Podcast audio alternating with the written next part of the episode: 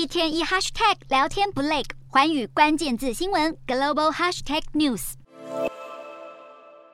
日本的疫情一波未平，一波又起。东京二十二单日新增了一万八千名感染者。有鉴于感染者的持续增加，为了确保医疗量能不会压迫到原本就有重大疾病的患者，东京都知事小池百合子决定要将医疗警戒级别提升到最高级的红色警戒。小池也呼吁民众应该要做好日常防护。事实上，虽然日本部分地区疫情升温，但总体来说，日本新冠病毒的致死率和重症率还是在下降中。因此，日本政府倾向将新冠病毒从新冠流感等传染病降级为普通传染病的等级，日本社会也正走向与病毒共存。